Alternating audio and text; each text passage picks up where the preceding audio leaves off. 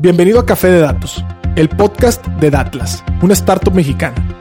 En este espacio hablaremos de analítica de datos, cómo monetizar información y tendremos invitados con los que platicaremos acerca de emprendimiento y transformación digital.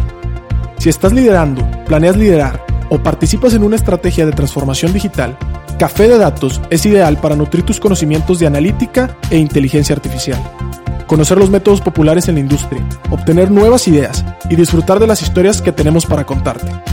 Porque los datos van mejor con café. Arrancamos.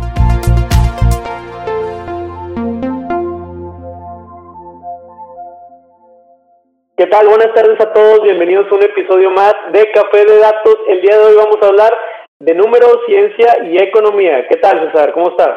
¿Qué tal a todos? ¿Cómo están? Buenas tardes. Un gustazo estar aquí en un episodio más. Perfecto, pues muchísimas gracias. Este es el episodio número 51. Estamos muy contentos de ya rebasar. Si cada episodio fuera un año, pues ahora sí ya casi nos toca vacuna. Somos de los que nos sigue. Pero bueno, mientras tanto, tenemos hoy a una invitada especial y esta invitada pues es compañera personal, es colega, justo estudié la carrera con ella y los caminos lo han llevado por las artes de la ciencia de datos y el día de hoy le invitamos a que nos platique un poco de ella. ¿Cómo está Lucia? ¿Estás por ahí? Hola Pedro, buenas tardes. Muchas gracias por la invitación. Pues como dices, ya llevamos tiempo conociéndonos desde que estudiábamos juntos y pues muy contenta de estar aquí el día de, hoy con ustedes para poder hablar un poquito más sobre la ciencia de datos y cómo la aplico yo en el área de la economía. Buenísimo, te lo agradecemos un chorro. Y para arrancar, y en esta costumbre que tenemos de romper el hielo, nos gustaría hacerte una pregunta, Lucia. Si te pudieras tomar un café con cualquier personaje de la historia, ¿con quién sería y qué le preguntarías? Pues está difícil la pregunta. Yo creo que hay demasiada gente muy interesante con la que me gustaría poderme tomar un café, muchas dudas que quisiera responder, pero últimamente he tenido mucho interés por el área, sobre todo de la filosofía. Es un área que me apasiona muchísimo. Entonces, hay una filósofa española que se llama Adela Cortina, que ella tiene una filosofía que se llama la ética de mínimos y máximos. Hemos escuchado mucho de las filosofías más aristotélicas, que son como idealistas, todo el búsqueda de felicidad, y del otro lado el utilitarismo de Bentham o el de Maquiavelo, en donde te estás buscando lo, el greatest good for greatest numbers, o sea, el mayor beneficio para el mayor número de personas. Lo interesante de esta persona es que habla sobre cada quien, cada persona tiene diferentes máximos en su vida, entonces no se lo puedes imponer porque cada quien puede buscar la felicidad de diferente manera pero lo que sí tenemos todos en conjunto como universo tener es un mínimo de derechos humanos, ya sea educación, ya sea por el área de, pues el derecho a la vida. Entonces, todo esto me interesaría mucho platicar con ella de cómo llegó a esa ética y sobre todo cómo definiría cuáles son los mínimos universales de, en cada cultura. Mínimos y máximos ya va sonando la plática al tema de economía, pero como quiera nos quedamos con Adela para investigarla cada quien. Lucy, en este sentido, si nos puedes platicar un poquito también eh, para que te conozca nuestra audiencia, tu preparación académica, tu desarrollo profesional y qué rol tienes actualmente eh, en Harvard Intelligence, ¿no? Claro que sí, César. Pues como bien mencionaba Pedro, yo estudié la carrera de economía ahí en la Universidad de Monterrey y a la par estudié también la carrera de derecho. Entonces, la verdad es que a pesar de que son muy distintas y ahorita estoy en una consultora de inteligencia económica, el hecho de estudiar derecho también me ayudó muchísimo, sobre todo porque soy conferencista, entonces me ayudó a como tener más presencia. Y parte de mi trabajo incluye mucho analizar las nuevas leyes, por ejemplo, que están ahorita eh, de la industria eléctrica, la hidrocarburos, entonces esta parte de abogada me ayudó mucho también en mi trabajo, entonces ahí podemos ver que no importa lo que estudies, la verdad, todas las carreras se pueden aplicar en todos los ámbitos. Cuando yo estaba estudiando estas dos carreras en la UDEM, pues me hablaron para ser practicante hace siete años aquí en Harvard. Estuve dos años de practicante, me gradué, estuve de analista, pasé a gerente, pasé a directora y pues ahorita ya soy socia aquí, ya estoy muy casada con esta empresa, la verdad, ya eh, mis socios ya tienen pues 26 años aquí en la empresa y lo que nosotros hacemos es proveer de inteligencia económica a las empresas para que en este mar de incertidumbre de qué va a pasar con López Obrador o con Biden o ahorita que Rusia se está peleando con Estados Unidos y que retiró las, tropas de Ucrania, traerlo información palpable, todos estos datos y decirte cómo te va a afectar a ti en tu empresa, en tu inflación, en tus decisiones de inversiones. Y pues ya como directora me toca llevar la parte de pues, relación con los clientes, hacer todas estas proyecciones. Y lo interesante también es que me toca llevar Harvard, la empresa. Entonces, utilizar nuestros pronósticos y toda esta inteligencia de datos para poder proyectar cómo crecer y cómo poder llegar a más gente. Muchas gracias, Lucía. Para que los que nos estén escuchando sepan, cuando tenemos una duda económica o de indicadores, Lucía es la persona a la que le hablamos y como muy buena colega nos ayuda a mantenernos actualizados. Yo creo que está más actualizado que algunos periódicos que leemos ahí en algunas páginas de Internet. Pero Lucía, mucha gente que nos escucha todavía no entiende las implicaciones tal vez de la palabra economía. Nosotros la estudiamos, la dominamos y a lo mejor durante mucho tiempo nos hemos dedicado a estudiar la ciencia social de economía. Pero en ese sentido me gustaría compartirles, porque para contarle a la audiencia, hace un par de semanas algunos eh, colegas científicos de datos nos hablaron preguntando por indicadores económicos para ajustar hiperparámetros, para meter ese entendimiento económico regional y nacional en modelos de predicción de otro tipo de variables. Entonces, ya empezamos a ver mucho más sinergia y ya empieza el apetito por meter muchísimos indicadores económicos. Pero vamos a partir desde atrás y para la audiencia que nos escucha, ¿por qué crees que es importante en un modelo de negocios, Lucía, contemplar variables económicas? Es decir, ¿qué, qué valor ven tus clientes y qué valor ven ustedes en Harvard en contemplar en sus modelos de negocio justamente las variables económicas? Mira, pero la verdad es que yo creo mucho una frase que se dice, knowledge is power. O sea, el conocimiento es poder, el saber qué va a pasar. Evidentemente, nadie tiene la varita mágica, no tenemos, es imposible predecir al 100% el futuro, pero lo que sí te podemos dar es inteligencia más informada con modelos econométricos, con análisis fundamental, con la que tú puedes tomar mejores decisiones. Vamos a poner un ejemplo súper concreto. Nosotros desde hace cinco años teníamos que en 2020 iba a tocar una recesión económica. Puede ser que no por COVID, pero cíclicamente toca. Entonces, cuando nosotros le dijimos a nuestros clientes que venía, ellos pudieron prepararse, entonces ahorrar y poder tomar decisiones sabiendo que muy posiblemente, según lo que nosotros estamos diciendo, iba a venir una crisis. Y con eso podrían, por ejemplo, salvar empleos, porque si ya estás preparado, entonces puedes hacer una mejor planeación de mediano plazo. Y no solamente de mediano plazo, es para la operación diaria. Digamos en el tipo de cambio. Nosotros analizamos qué va a pasar de manera semanal en el tipo de cambio. Si tú tienes que hacer decisiones de compra y de venta muy importantes de miles o de millones de pesos, a final de cuentas el hecho de que el tipo de cambio esté en 20 o en 21, estamos hablando de una implicación enorme en términos de cuánto te va a costar a ti. Otro variable importantísimo, el precio de los energéticos, es el insumo más importante, ya sea electricidad o los camiones que le metes diésel si te dedicas a la logística o el gas si tienes un proceso industrial. Todas las empresas, sean del área comercial, sean del área industrial, agricultor, donde sea, tienes insumos. El saber cuánto van a costar te ayuda a hacer una mejor preparación y no solamente muchos piensan de que, ah, pues por si van a, le va a ir peor, me tengo que preparar. No, imagínate que podemos pronosticar la demanda de tu industria. Tú estás en una industria de, no sé, la construcción. Y yo te digo que tu industria específicamente de, de, de por ejemplo, de cemento, de laminados o de cualquier ámbito de la construcción va a incrementarse 10% si tú no haces esa inversión previa, vas a perder participación de mercado. Entonces, no es nada más verlo por el lado de, ah, pues me tengo que preparar por si se va mal. No, si van a venir bien las cosas, mejor saberlo para tú hacer las inversiones y tú poder captar todo ese mercado. Entonces, lo que podemos ver es que por el área de planeación, de, de ver hacia mediano plazo y tomar las mejores decisiones, súper importante poder tener estos datos de proyecciones y que se estén actualizando y no sé, estalla una guerra petrolera entre Arabia Saudita y Rusia, se desploma el petróleo en ese momento, ¿qué va a pasar? ¿Se va a recuperar rápido? ¿En cuánto tiempo? Eso es lo que hacemos nosotros. Oye, me encanta cómo lo estás poniendo porque de, seguro toda la gente que nos está escuchando, la mayoría, a, quien no le hubiera gustado saber, ¿no? A priori, oye, se va a venir un golpe, a lo mejor no, no dimensionando el tamaño, pero se va a venir un golpe como lo fue ahora esta crisis que acabamos de vivir, ¿no? A nosotros nos tocó también incluso con clientes o con colegas, de, ¿sabes qué? Pues si alguien me lo hubiera dicho, a lo mejor no le creía, pero me hubiera preparado un poquito mejor y eso hubiera hecho la diferencia, por lo menos para muchos negocios de, de incluso sobrevivir, ¿no? Ahora, en este sentido, Luis, has hablado de tipo de cambio, has hablado de, precios de, energéticos, etcétera. Sabemos que en economía existen un montón de indicadores, algunos ya los mencionaste, pero ¿cuáles consideras que sean los más importantes que hay que monitorear que podrían impactar decisiones de negocio? Claro, César, como mencionas, hay muchísimo y dependiendo del área en el que estás, es en el que te tienes que centrar. Pero la realidad es que hay cuatro variables que yo les diría todo mundo tiene que monitorear, que son las cuatro variables macroeconómicas que rigen cualquier economía que son PIB, tipo de cambio, inflación y tasas de interés. El PIB, básicamente, es una medición amplia en general de cómo está la economía. Este incorpora todos los sectores, el agricultor, el industrial, servicios. Entonces, el saber un índice general de cómo está la economía te puede decir si general pues va para arriba, va para abajo.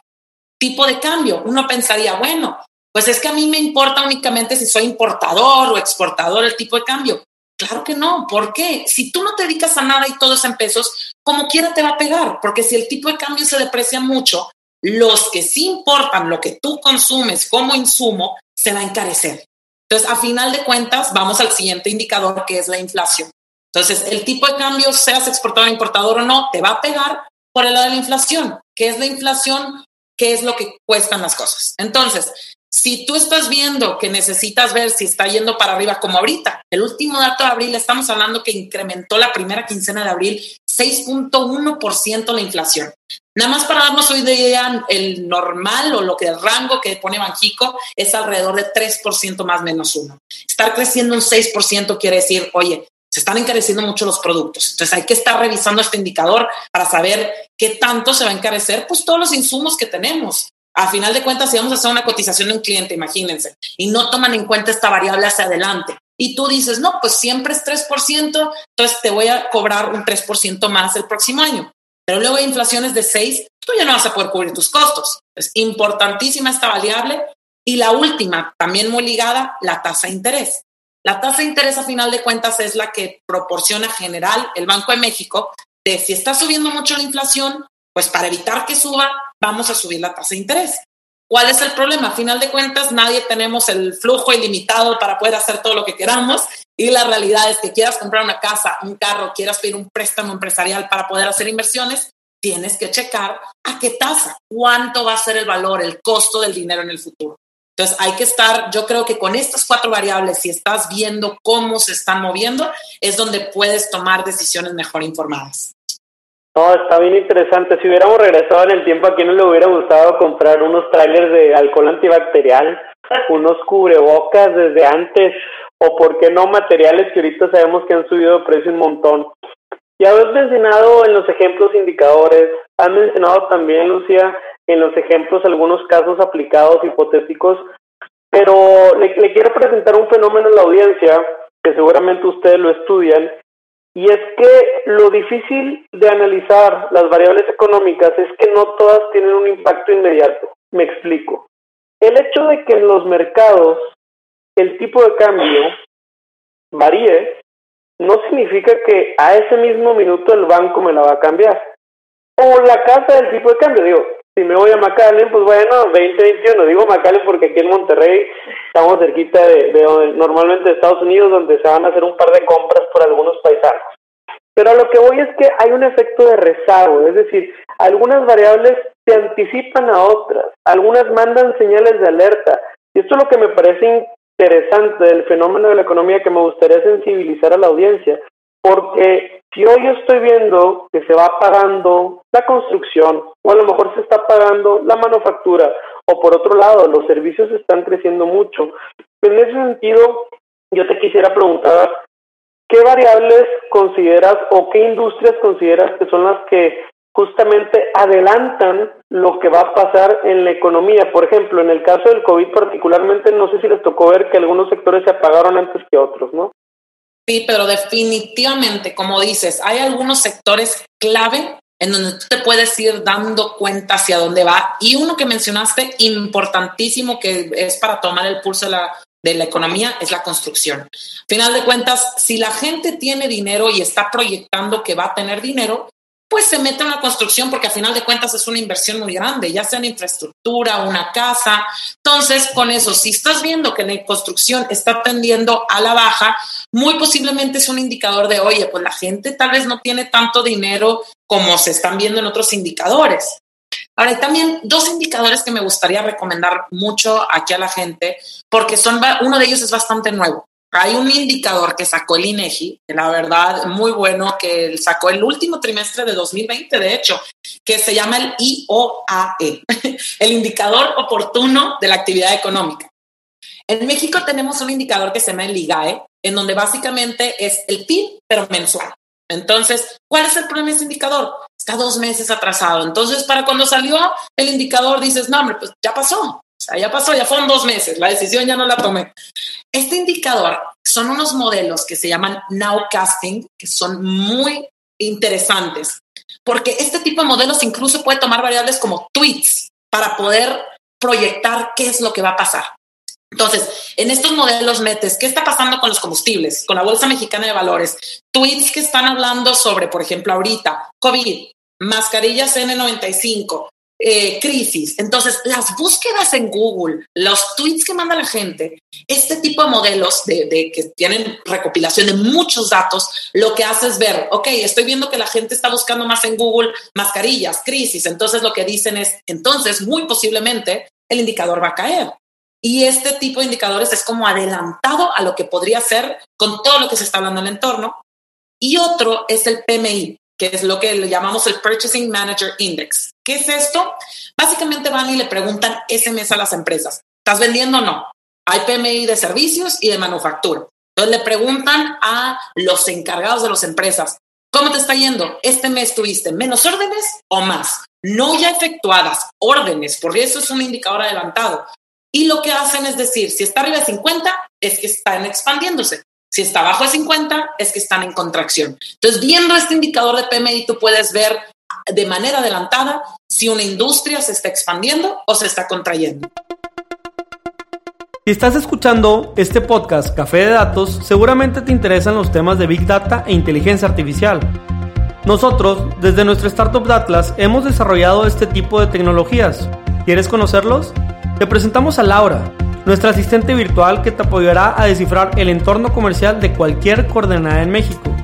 Llenando un sencillo formulario de 10 preguntas, obtendrás un reporte completo con más de 50 variables de entorno y recomendaciones personalizadas para tu negocio. Hoy te obsequiamos el cupón Podcast200 que podrás redimir en tu primer reporte o cualquier otro producto dentro de nuestro marketplace. Entra a www.datlas.mx diagonal marketplace y aprovecha tu cupón.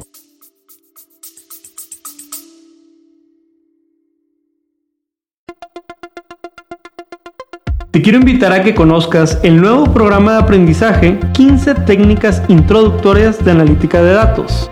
Dentro de la primera generación de Retos Academy, a través de nuestros 14 módulos podrás explorar una amplia variedad de temas que te proporcionarán las habilidades necesarias para triunfar en el análisis de datos. Y eso no es todo, contaremos con tres talleres en vivo e invitados e invitadas sorpresa con quien podrás discutir tus proyectos, recibir orientación personalizada y llevar tu conocimiento al siguiente nivel. Y si para cuando estás escuchando esta promoción ya venció, recuerda que siempre podrás encontrar contenido de aprendizaje en www.datlasacademy.com.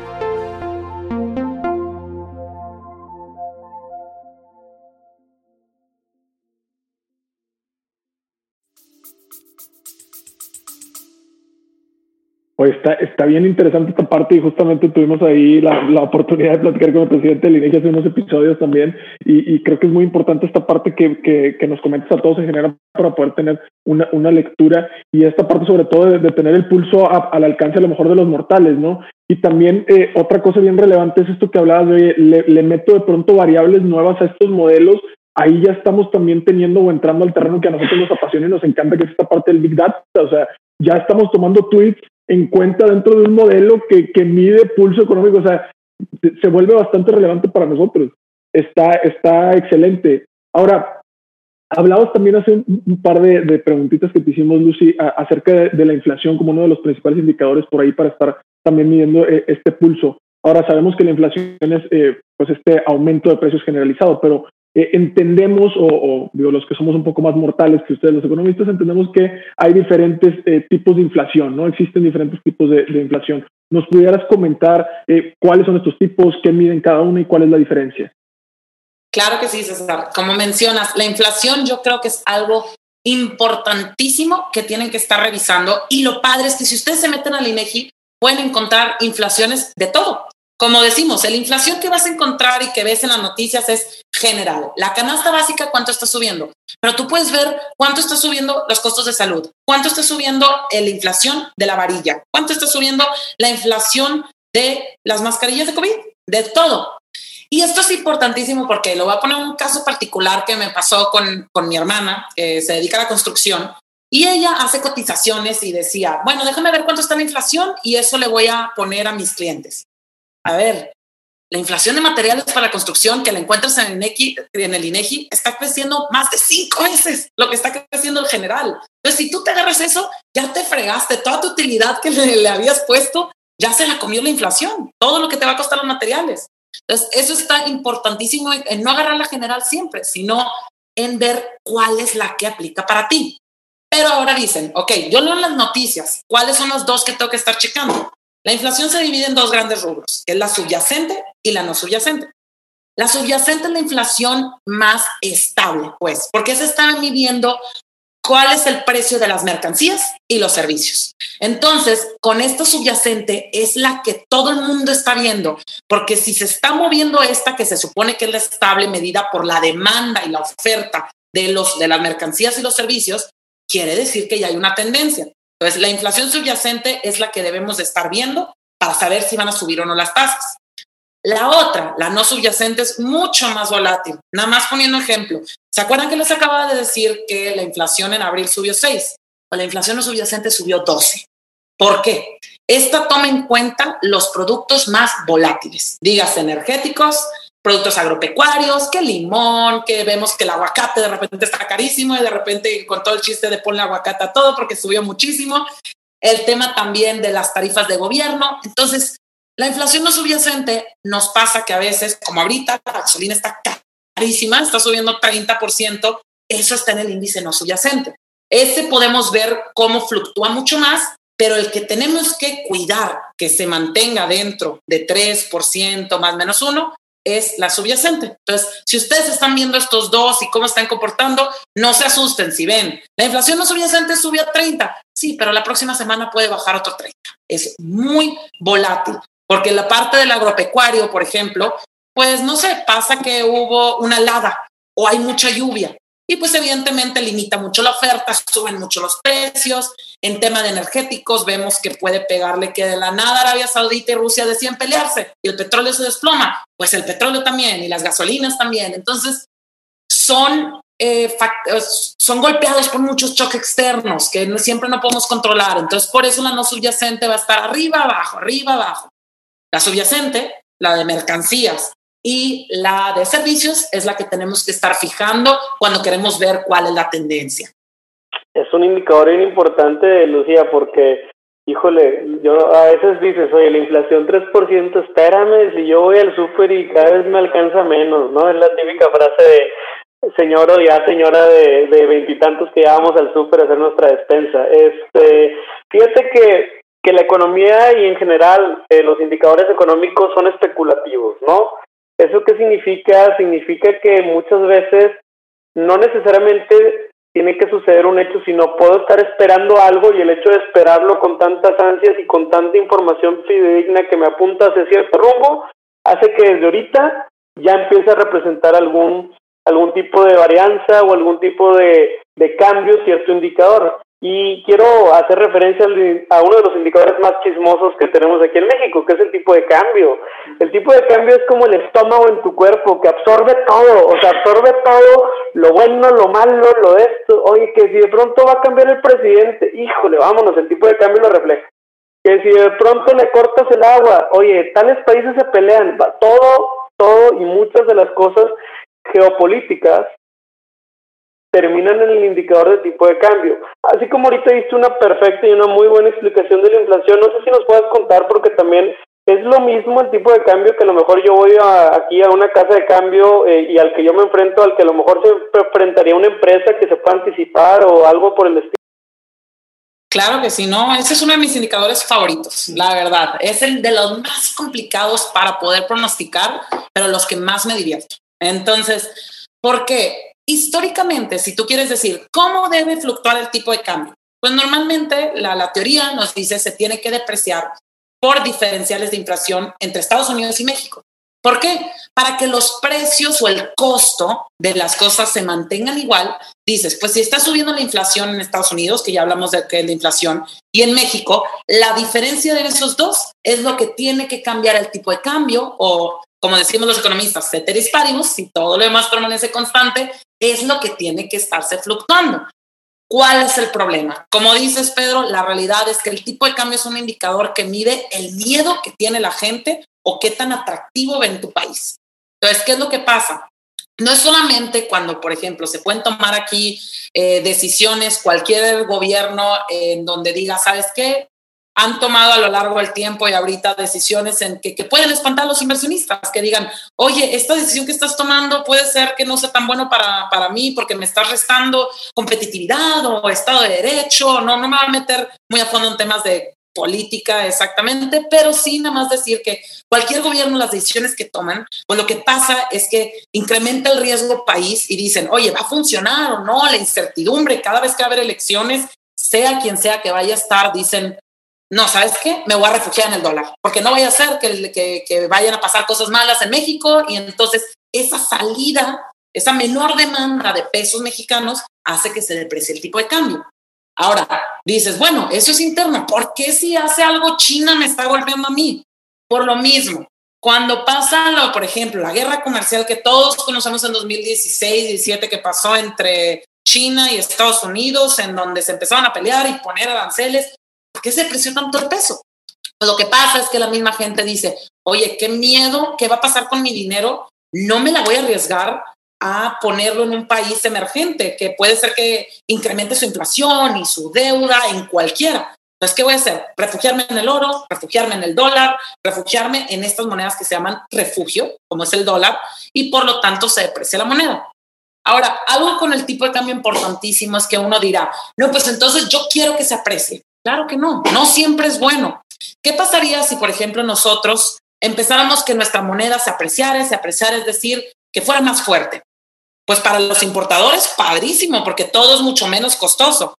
¿Cuál es el problema? Una razón por la que México nos demandan tantas cosas del exterior y por lo tanto podemos producir nuestra competitividad. ¿Qué quiere decir? Que somos más baratos.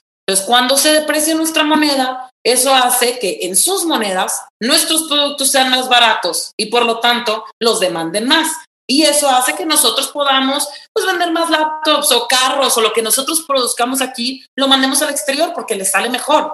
Si el tipo de cambio se aprecia se aprecia se aprecia, pues dicen, oye, no me sale tan barato porque tengo que pagar el flete y que la logística y todo para traérmelo y la moneda pues ya se ha encarecido en, en mis términos. Entonces, pues todo esto puede hacer nada más para que el, tipo de cambio no siempre que suba es malo. Depende mucho de la situación en la que cada uno estemos. No, me, me, encanta, me encanta. Y me, llama la atención algo que, que hemos estado hablando o, han estado mencionando toda esta parte de los indicadores, toda esta parte de las lecturas sobre lo que ya pasó, ¿no? Oye, si subieron o no subieron, oye, si cambió el tipo de cambio, etcétera si se apreció, se depreció, pero todo sobre, sobrepasado, ¿no? O con verbos en pasado.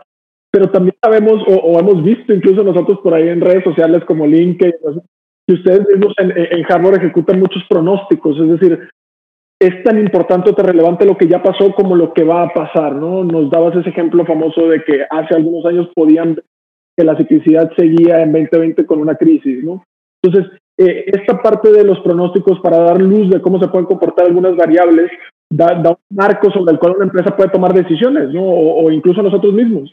Ahora, cuéntanos un poco, Lucy, eh, por ejemplo, para generar estos pronósticos de tipo de cambio, ¿qué sucede? O, para generar estos pronósticos, ¿cómo le hacen? Claro que sí, César. Pues mira, nosotros seguimos más que nada como cuatro procesos muy identificados para todo. ¿Por qué? Creemos los modelos econométricos son una herramienta padrísima, súper completa, en donde tú le metes variables explicativas, como mencionamos, tanto de que puede ser que, por ejemplo, algo que, que, tú dices, ¿quién va a tomar más coca? Pues los que están en la construcción. Entonces, el hecho de que la construcción vaya para arriba va a haber más demanda de coca. O sea, relaciones así tan directas también como, como variables que la misma historia de la variable tiene que explicarlo. Pero ¿qué pasa? La realidad es que los modelos no siempre te dan completamente el panorama, porque un modelo que va a explicar un COVID, eso no existe. O sea, no había existido en la historia y un modelo normalmente tiende a replicar la historia con agarrado a variables explicativas. Entonces, lo que nosotros hacemos es, sí, primero hacemos un modelo econométrico, pero tenemos otras técnicas que llamamos el análisis fundamental, en donde empezamos a analizar qué está pasando en la economía y cómo le podría pegar. Y eso ya es un análisis más, no tanto matemático, sino de conocimiento de la industria que tú sabes. Un ejemplo, bueno, que el sector automotriz está cayendo. Oye, pues la gente deja de comprar carros, ¿no? Porque pues a final de cuentas tiene menos dinero y ¿qué va a hacer? Oye, pero me tengo que mover, entonces ¿qué voy a hacer? Si yo tenía planeado comprar un carro, en lugar de comprarlo, pues voy a comprar refacciones para arreglar el mío. Entonces, ese tipo puede ser que no te lo diga un modelo, pero tú como conocimiento fundamental puedes hacer esas relaciones y ajustarlo. También tenemos lo que llamamos la recopilación de inteligencia económica. Aquí tenemos todo un equipo donde todo el día está leyendo, porque no nos vamos a hacer que nosotros somos los únicos que conocemos el entorno. No, vamos a leer qué dicen los think tanks, qué dice BBVA, qué dice JP Morgan, qué dicen los grandes bancos, otros analistas, para ver qué dice todo el mundo y poder también recopilar toda esta información y poderla incorporar. Y finalmente hay una parte que se llama el análisis técnico, en donde lo que haces es ver cómo se mueven las gráficas, sobre todo en el área de commodity, sobre todo en el área del tipo de cambio. Hay unas fórmulas matemáticas que todo el mundo sigue y por lo tanto son como profecías autocumplidas. Imagínense que todos nos enseñaron a hacer retrocesos de Fibonacci o conteos de Elliot, que dices, oye, ¿qué me estás hablando? Bueno, el punto es que si todo el mundo le enseñaron la misma forma de interpretar gráficas, pues si todo el mundo lo está haciendo, a final de cuentas, todos lo están viendo y están diciendo, es hora de comprar, comprar, demanda o vender, vender, oferta. Entonces, esto mismo, por eso son profecías autocumplidas. Tú puedes hacer estos análisis y si la misma gente, todos los está haciendo, pues la misma gente va a hacer que suceda. Entonces, para ponerlo muy simple, pues estos son como los, los procesos que seguimos ya haciéndolo. Obviamente son muy complejos y tenemos gente muy estudiada para todo esto, pero poniéndolos a nivel sencillo, todo esto es como podríamos hacer los pronósticos. Perfecto, muchas gracias por darnos esa amplia explicación sobre algunos de los fundamentos importantes, Lucía. Eh, quiero hacer un pequeño recap, una recapitulación para la gente que nos está escuchando, para que no se nos pierda y para que puedan conectar con nosotros en los temas que siguen, que vienen un poco más sofisticados. Estamos platicando con Lucía Garza, que justamente es socia y directora en Harbor Intelligence, una firma de inteligencia económica y también de desarrollan muchos pronósticos. Ellos trabajan con bastante información.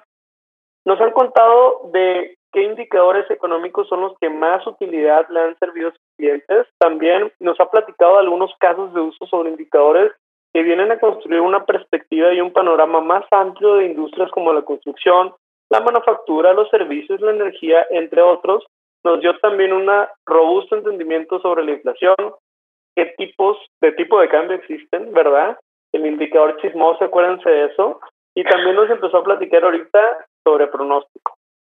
Entonces, tomando esto como punto de partida y ya en la, esta final sección de, de nuestro capítulo de hoy, Lucía, yo te quiero preguntar acerca de ya la parte eh, econométrica, ¿no? Y, es que de pronto cuando llegas a la ciencia de datos, tradicionalmente la gente llega a ciencia de datos de dos, de dos trasfondos, de dos vocaciones, si lo quieres ver así. Pueden llegar de la parte de ingeniería, que esta parte de ingeniería a veces viene de ingeniería en programación, en sistemas, en ciencias computacionales, en física, matemática, etcétera. Un pensamiento más lógico y tal vez los casos de uso, los casos estudiados tienen que ver más con métodos no paramétricos y tienen que también ver con métodos más, pues a lo mejor a veces logísticos o procesamientos un poco más como de, de la parte dura, ¿no? De, de la industria. Pero también la otra manera de llegar a ciencia de datos puede ser por los quants, ¿no? O todos estos modelos numéricos que acompañan el entendimiento económico, social, financiero, filosófico, antropológico. Entonces, eh, dentro de este, de este segundo camino que menciono, pues justamente está la econometría y que la econometría es la manera o es un habilitador para desarrollar eh, una justificación matemática para poder hacer un análisis y también para poder hacer una predicción. Entonces, nos has venido platicando mucho indicadores de variables que definitivamente involucran un dominio del campo de conocimiento de economía, pero cuéntanos un poquito más cuándo es a lo mejor necesario acudir a este recurso de la econometría si es que ustedes lo utilizan. Sí, pero con mucho gusto. Mira, nosotros la econometría es nuestro pan de cada día. La verdad es que, como mencionaba, lo utilizamos mucho, modelos sencillos para pronosticar las variables macros que te iba comentando, porque nosotros la verdad es que, por ejemplo, lo que mencionaba del PIB o, por ejemplo, del sector de la construcción, no lo hacemos únicamente a nivel país, sino también lo hacemos a nivel estado, lo hacemos a nivel municipio, entonces todo esto creamos modelos econométricos para pronosticarlo. Pero hay una sección que es parte del servicio que damos. Nosotros nos dividimos en dos grandes áreas. Tenemos la parte de inteligencia económica, en donde a nuestros clientes les damos todo lo que va a pasar con la economía, las variables eh, macro, les decimos, oye, ahora este nuevo plan fiscal de Biden, que están subiendo los impuestos, ¿qué va a pasar? O esta reforma que están haciendo la ley de outsourcing, ¿cómo te va a impactar a ti? ¿Cuánto te va a pegar? ¿Te va a mejorar? ¿Va a bajar el empleo, los salarios? Entonces, toda esta parte es una sección que es en la que yo soy directora. Luego tenemos otra sección que es específicamente del área de econometría e investigación estadística, en donde nuestros clientes nos contratan para modelar algo mucho más complejo ya propio. Voy a poner algunos ejemplos de que hemos hecho a través de los años, muy interesantes, en de, por ejemplo, nosotros en una vez nos contrataron para estimar el impacto de la tasa IEPS, es decir, el del impuesto sobre productos especiales, el consumo de cerveza, cómo le iba a pegar el aumento al consumo y a los ingresos tributarios. Entonces, imagínense que están proponiendo una reforma ahorita, que están diciendo que podrían quitar el IVA, la, tasa cero a los alimentos. Entonces, una persona, una empresa que vende alimentos, a la fregada, ¿cómo me va a pegar esto? Y no solamente cómo me va a pegar esto, cómo le va a pegar al gobierno, qué tanto va a recaudar. Entonces, nosotros hacemos modelos econométricos de ya sea series de tiempo, datos panel, hay muchos distintos tipos de modelos en donde podemos estimar ese impacto de cuánto incremento en puntos porcentuales te va a pegar tanto a ti en el consumo de tu cerveza específicamente, consumo nacional de cerveza, y cuánto va a recaudar el gobierno. Es decir, si va a ayudar o no va a ayudar.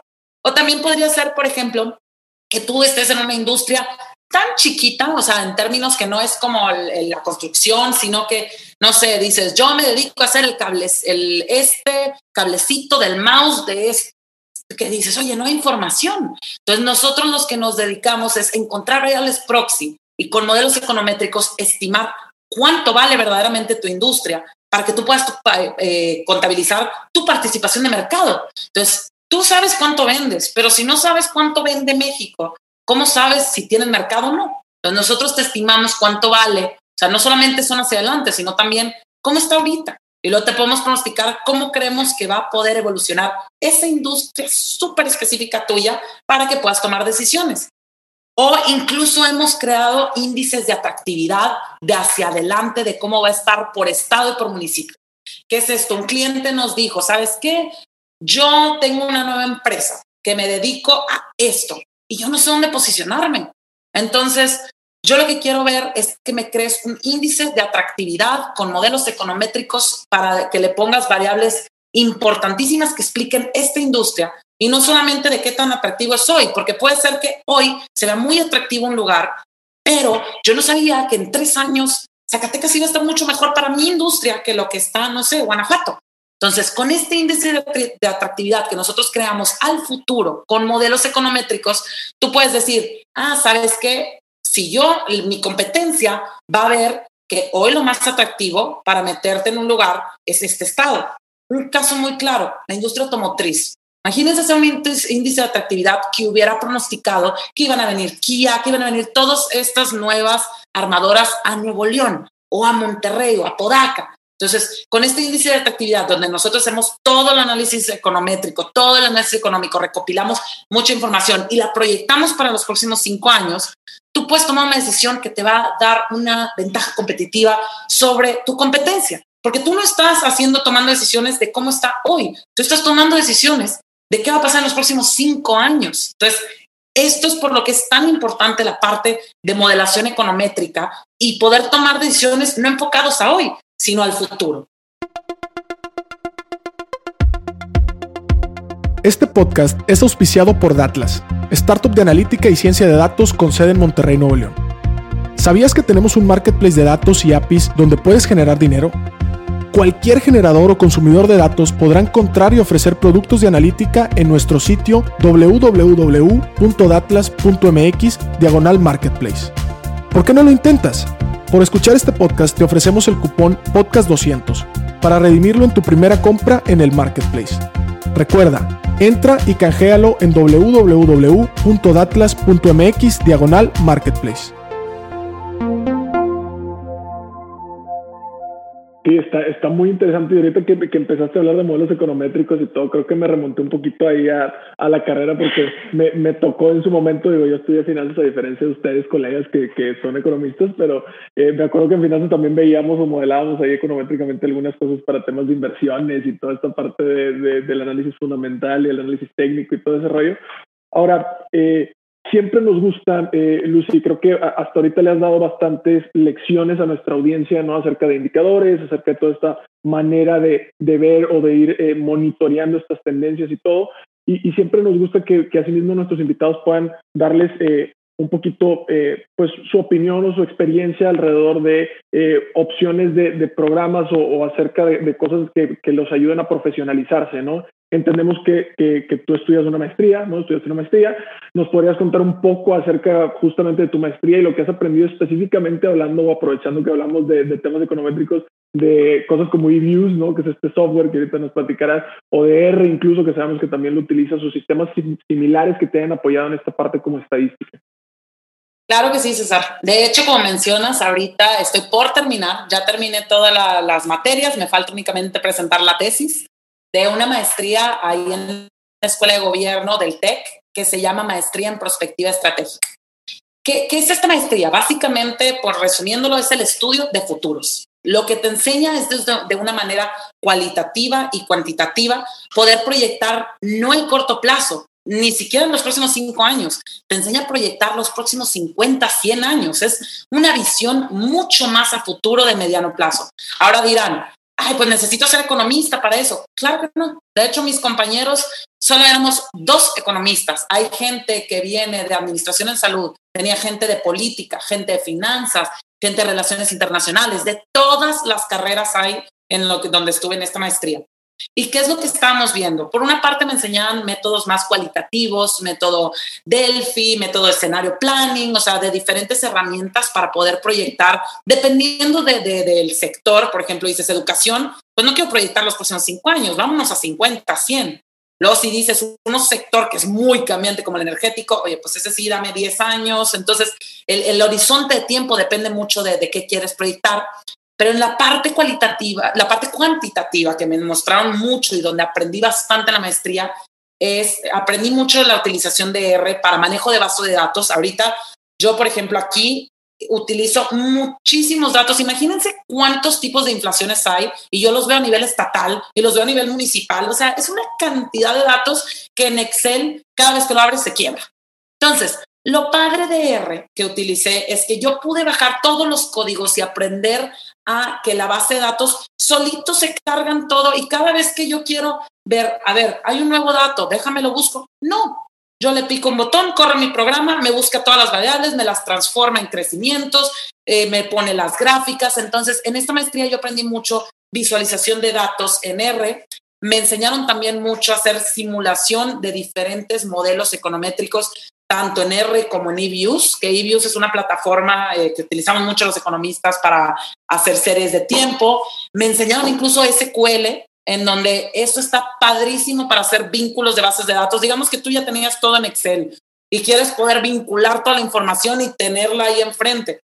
ahí, eso me ayudó muchísimo para aquí en la empresa. Cuando yo llegué, tenían miles Exceles de este cliente paga tanto y este cliente hace eso. Y con ese QL pude juntar todas mis bases y tan fácil como le decía, oye, programado, ¿cuánto le toca el aumento a este cliente? Y como todas las bases ya están unificadas, me decía. Entonces, la parte de la maestría que me ayudó mucho en esto de visualización de datos es que me enseñaron a utilizar todas estas herramientas este, de manejo de Big Data, en donde no solamente lo empleo para los modelos o para las proyecciones, o incluso hago, corro modelos de probabilidades, es decir, de qué tan probable es que pase una u otra cosa, porque aquí en Harvard manejamos, por ejemplo, tres escenarios. Nuestro base favorable y desfavorable. La maestría me enseñó mucho a poder cuantificar cuáles son las probabilidades y todo en estos programas, sobre todo R, la verdad es una de las que más me ha, ha gustado para poder manejar, sobre todo también porque es gratuito. Entonces, ese es código abierto. y Views está muy padre, pero sí es, la licencia es costosa. Entonces, si tú sí vas a dedicarte totalmente a calometría, dale, cómprate la licencia de Views porque lo vale totalmente. Pero si dices, ¿sabes qué? Es nada más para correr ciertos modelos, para yo ver cómo le está yendo a mi empresa o para correr diferentes escenarios de si yo tomara esta decisión, ¿cómo impactaría? R es una herramienta que me enseñaron mucho a utilizar en la maestría en prospectiva estratégica y la recomiendo bastante.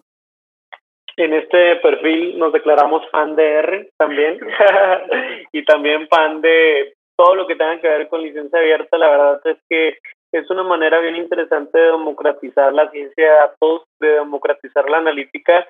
Y si hoy el recurso tal vez más abundante en área digital son los datos, pues finalmente si, si aprendemos de esto, podemos tener algunas herramientas para justamente pues no quedarnos atrás y ser protagonistas en esta transformación digital.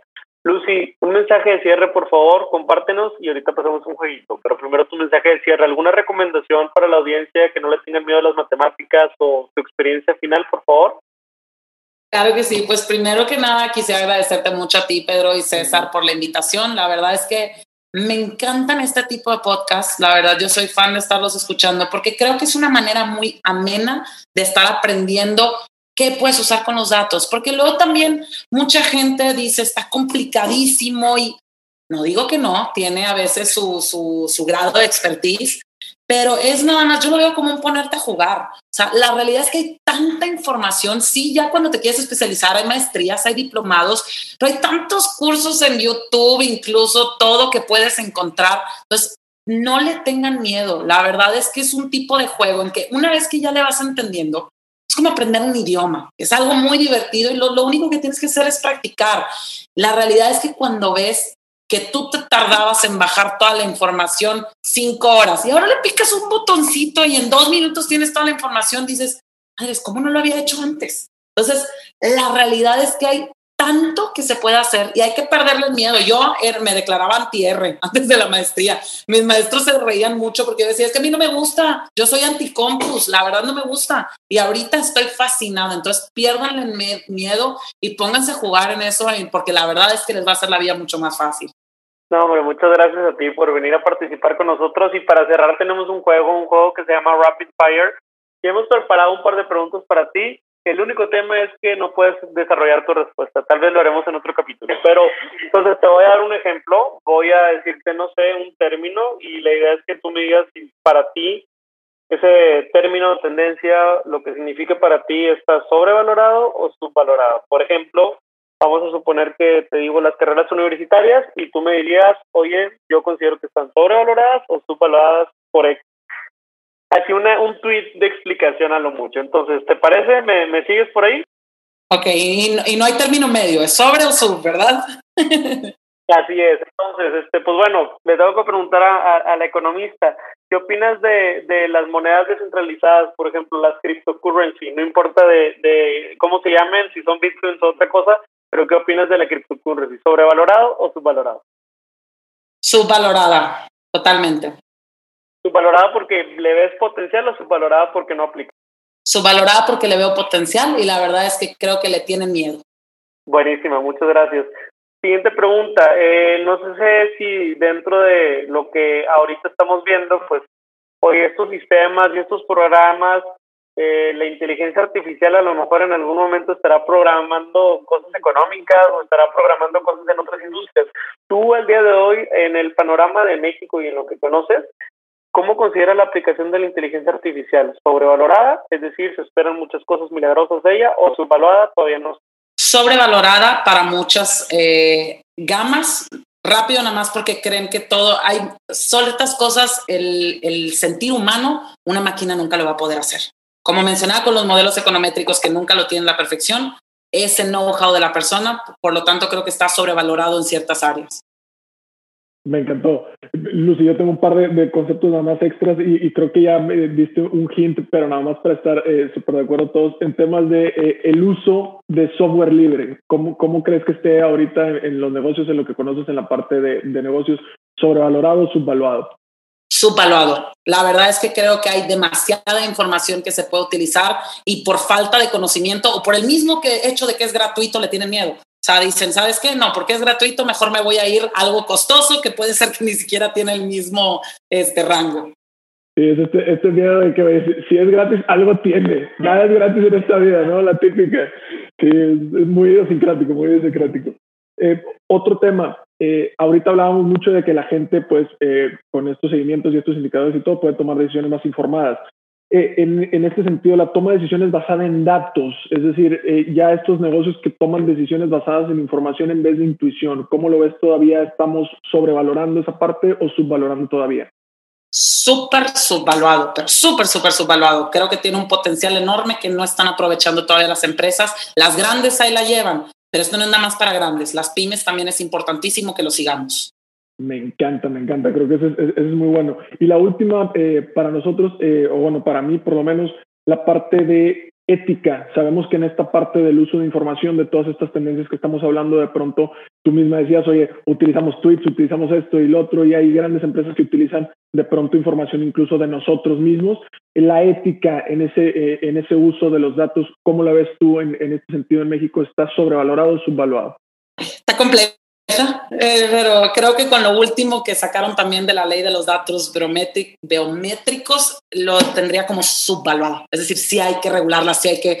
Yo sé que es padrísimo y tiene mucha utilidad, pero también hay que estar el margen todavía la ética que no podemos cruzar. Pues muchísimas gracias, Lucía. Ya con eso cerramos. Le agradecemos al público. Nada más pásanos tus redes. Yo te sigo en LinkedIn y ahí veo todas las predicciones que posteas, pero ¿Dónde les pueden seguir eh, si alguien quiere aprender más de ustedes o conectar con ustedes?